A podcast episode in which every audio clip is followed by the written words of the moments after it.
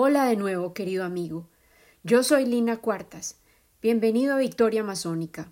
Este es nuestro episodio número 7 de la cuarta entrega. Hoy es marzo 29 del año 2022. En esta fecha continuaré celebrando el poder del espíritu humano y honrando a la selva amazónica. Debido a las sorpresas inusitadas que ofrece la naturaleza, publiqué mi episodio en inglés un día después de lo habitual, pero esta versión en español llega justo a tiempo.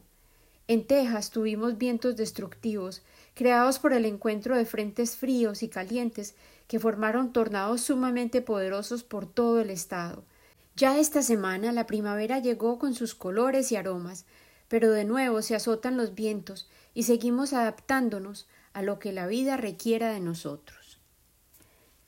Las circunstancias inusitadas nos afectan a todos, y yo respondo hoy con un mensaje en el que quiero subrayar el poder de la generosidad, de ese factor multiplicador de bendiciones que se genera cuando damos y permitimos que los bienes y el afecto fluyan de nuestras manos hacia otras, las nuestras ofreciendo, las otras recibiendo. Este episodio número 7 de la cuarta entrega se titula Manos y corazones abiertos. He estado eligiendo palabras y pensamientos para incluir en este episodio especial desde que concluí el anterior. En esa ocasión cerré con palabras de Fred Rogers y hoy de nuevo, para obedecerles a los espirales de causalidad, comenzaré con una cita de Mr. Rogers.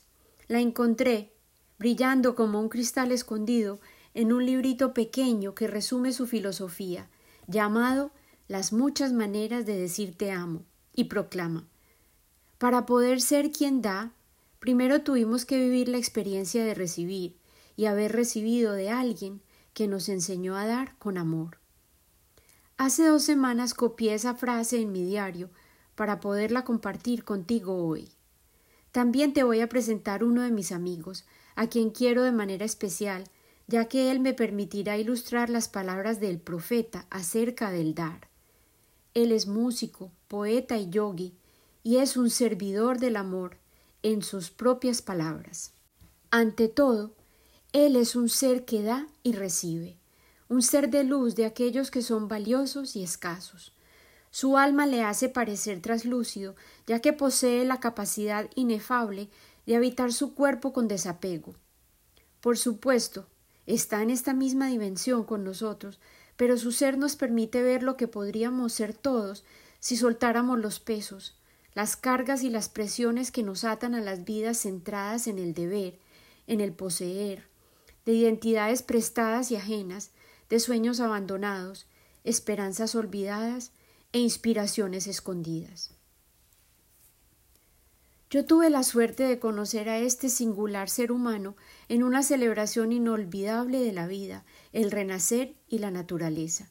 Es un evento que sucede en el otoño, en San Antonio, organizado por una mujer que porta alas en el alma, llamada Drake White.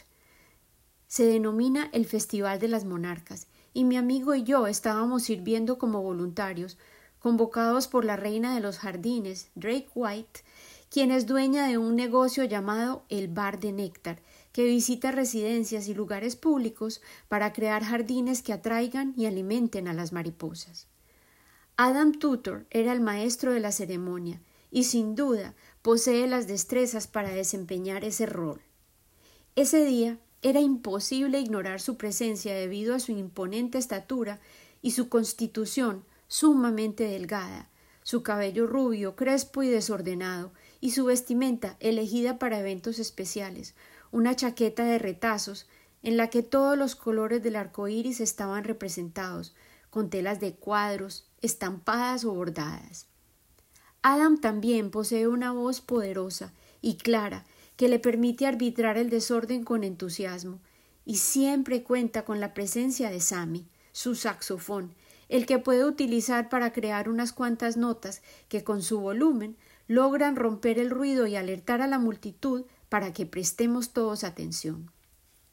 Mi familia y yo estábamos sirviendo como docentes. Nuestra labor consistía en ponerles pequeñas calcomanías rastreadoras a las monarcas y entrenar a chicos y grandes para que ellos mismos pudieran colocar las marcas sobre las mariposas monarcas. Luego, liberamos las mariposas para poder identificarlas en su migración y poder contribuir al conteo de las pequeñas criaturas aladas, quienes están tan amenazadas. Después del componente de educación público había un animado desfile que incluía compañías de danza locales y muchos asistentes. La mayoría de los niños y partícipes estaban disfrazados, y algunos tenían alas, colas, orejas y hasta antenas de todo tipo. Luego muchos bailamos al ritmo de la música del conjunto musical que acompañaba a Adam sobre el escenario, quien cantaba, presentaba a los músicos y artistas participantes y nos animaba a participar en este singular carnaval en honor a las mariposas. Ya cuando todo había concluido y estaba más tranquilo el ambiente, saludé con la mano al maestro de ceremonias para llamarle la atención, y me dirigí hacia él con claridad de propósito y me presenté. Le dije Tú eres extraordinario. Yo sé que tú y yo vamos a crear magia juntos, aunque no sé exactamente cómo vamos a colaborar, pero lo descubriremos. Le entregué mi tarjeta y le dije Espero que puedas venir a mi casa, a la casa del amor, y allí podemos generar estrategias y divertirnos. Los ojos de Adam destellaban alegría y me apretó la mano, guardó mi tarjeta en su bolsillo y se agachó a buscar algo en su maletín. Luego me ofreció un CD. Se llamaba un servidor del amor. Por supuesto que iré a tu casa, me dijo. Podemos conocernos y hablar. Y así nomás comenzó la amistad de Adam y yo. Resultó que teníamos más amigos en común de lo que sospechábamos. Realizamos fiestas de luna llena juntos, ofrecimos talleres, aprendimos con chicos y grandes sobre meditación, baile, autoconocimiento y diversión, Siempre estaban presentes la música y la alegría de Adam en todos los eventos. Habíamos planeado muchos más proyectos, pero llegó la pandemia y tuvimos que posponer los eventos en persona, y cada uno de nosotros se enfocó en sus proyectos personales. Él se dedicó a la grabación de una nueva colección de música llamada yoga, palabra que describe la unión con el espíritu que genera la vida. Al mismo tiempo, él estaba evolucionando en su práctica de yoga, la disciplina que requiere ejercitar cuerpo, mente y alma paralelamente, y decidió comprometerse a guiar grupos de hombres en jornadas de autodescubrimiento en la naturaleza, y estos encuentros se convirtieron en el eje de su trabajo. En uno de esos viajes, en noviembre del año pasado, 2021, en honor a su cumpleaños, Adam decidió ir al Big Bend, el Parque Nacional. La enorme reserva está compuesta de cañones creados por imponentes muros de piedra caliza multicolores, senderos curvilíneos y un sinfín de caminos que le permiten a los visitantes perderse en la naturaleza y recordar su conexión con el asombro. Adam estaba acampando solo. El clima era sumamente frío y los sonidos que parecían delatar un animal en acecho y vientos que azotaban su carpa lo despertaron. Él recuerda haber tenido una visión clarísima. Luego narraría Yo escuché a la Divina Madre y me dijo que tenía que ir a la India. Y así no más, la semilla del peregrinaje de Adam a la India fue plantada y encontró tierra fértil en su corazón. Adam fue voluntario con los cuerpos de paz en Ucrania desde el año 2010 y hasta el 2012 Allí vivió con una familia que lo recibió con cariño y se integró a la cultura y aprendió a amar su nuevo país y a sus nuevos amigos. Recientemente, él ha estado organizando eventos para recaudar fondos y suministros médicos, conciertos y campañas de donaciones para ayudar a sus amigos y su amada tierra adoptiva, que está sufriendo los efectos de una guerra despiadada. Cada uno de nosotros había estado viviendo intensamente este año, y no nos habíamos visto tanto como antes, pero sí recibí la invitación para el concierto de despedida para su peregrinaje a India, en el que nos reuniríamos para honrar sus intenciones y ofrecerle nuestras bendiciones y ayudarle financieramente en sus propósitos. Me sentí honrada con la oportunidad de ser partícipe de esta ocasión, a pesar de no poder ser anfitriona del evento por complicaciones familiares, pero me prometí asistir al evento a toda costa. Yo quería expresarle mi apoyo a Adam y reconocer el hecho de que él estaba escuchando a su corazón, él estaba respondiendo a un llamado. Yo creo identificarme intensamente con Adam porque me sentí igual a él en mi vida temprana.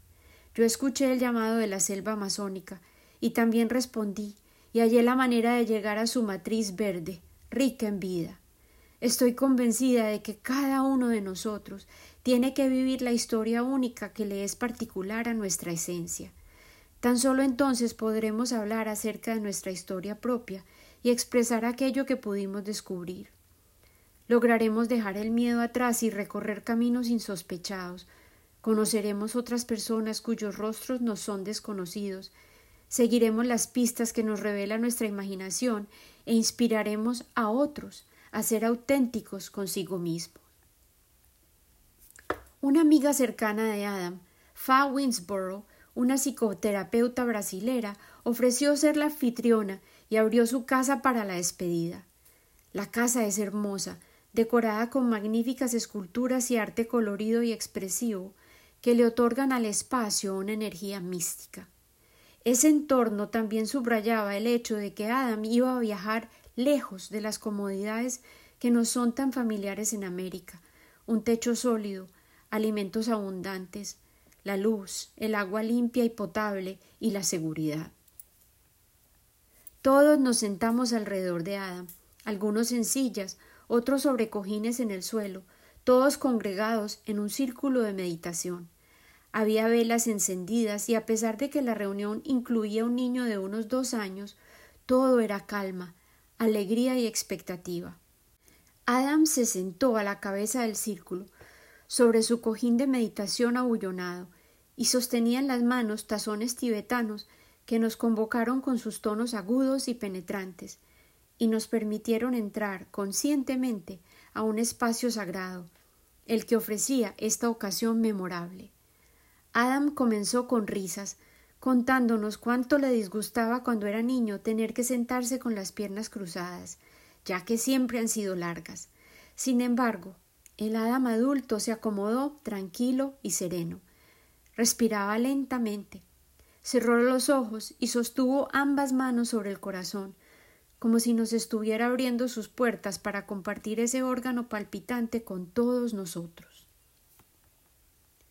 nos contó acerca de la visión que había vivido en el retiro del Big Ben y su decisión de emprender este largo viaje hacia el lugar que su corazón añoraba, una jornada sin retorno previsto que comenzaría en tan solo dos días.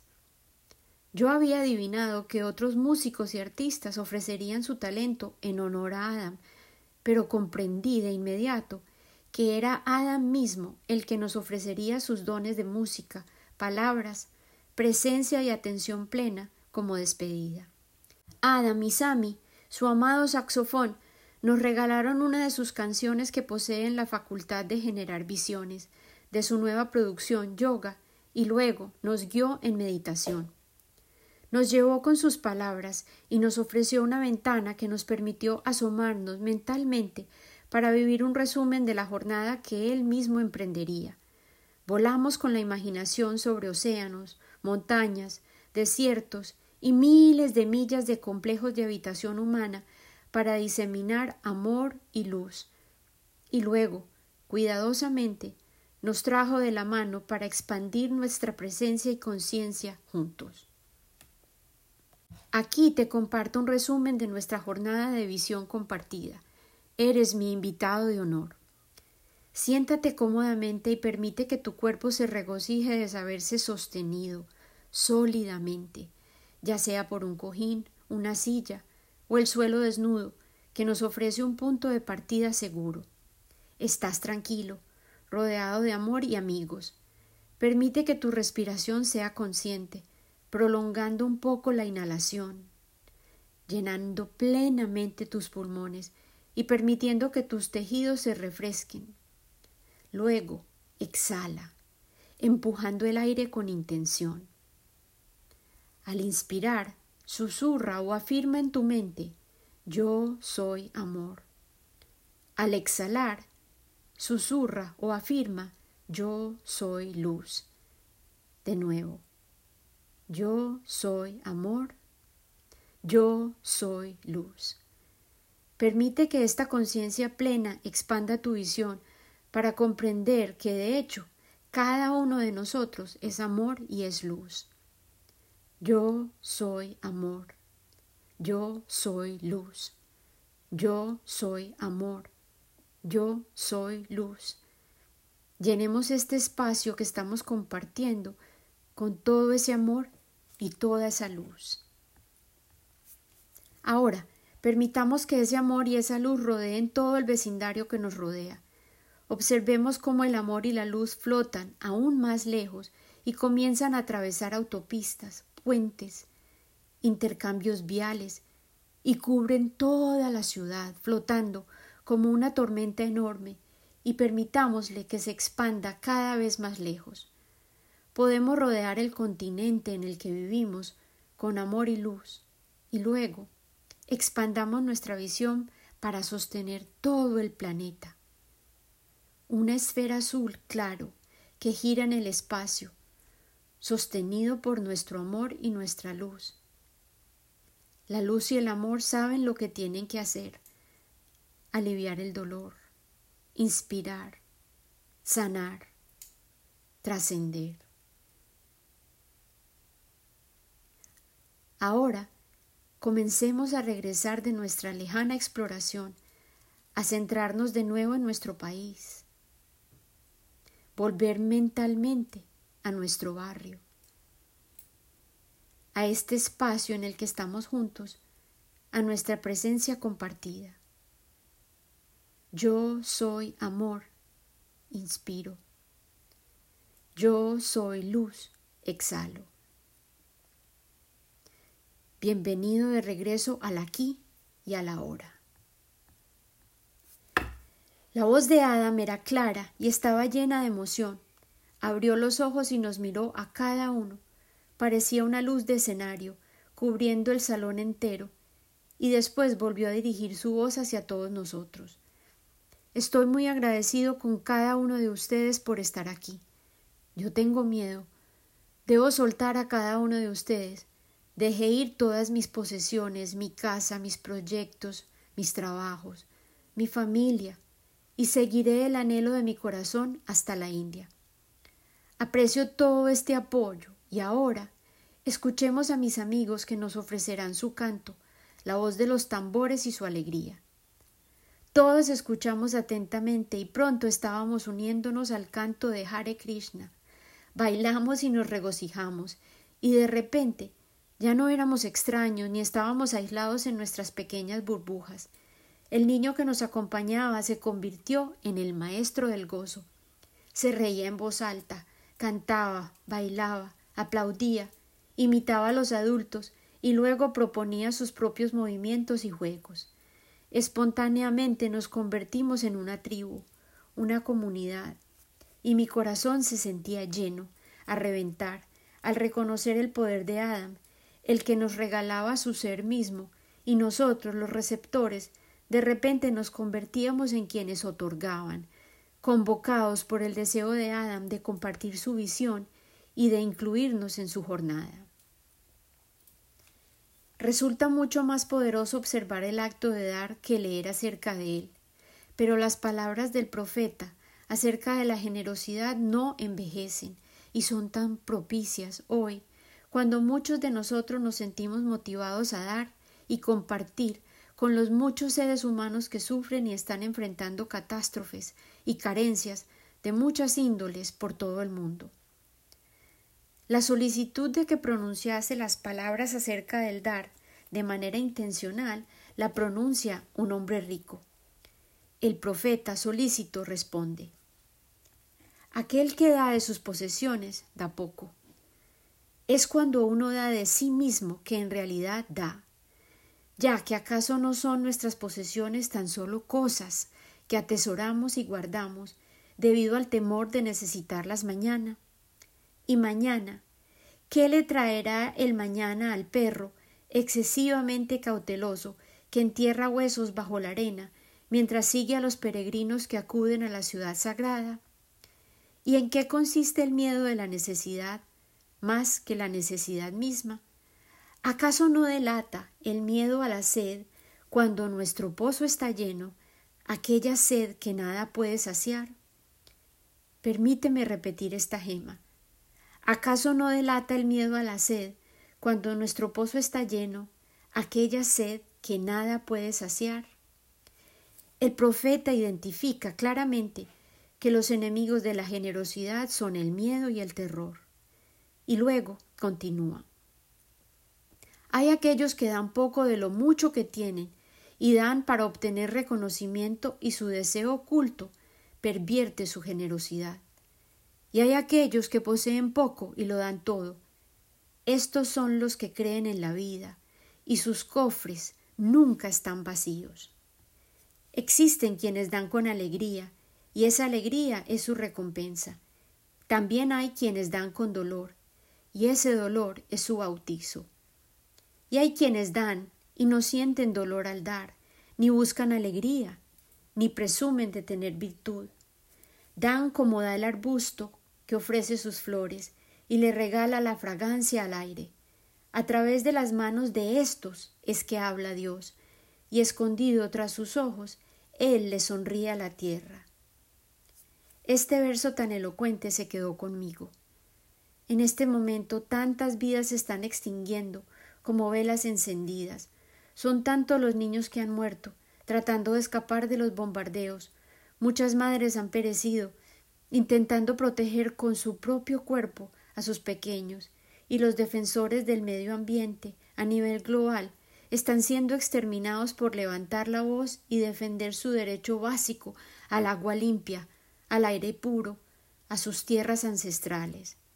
Colombia, mi tierra de origen, es el lugar más peligroso del mundo para aquellos que deciden hablar y enfrentar a quienes están violando los derechos humanos o el medio ambiente.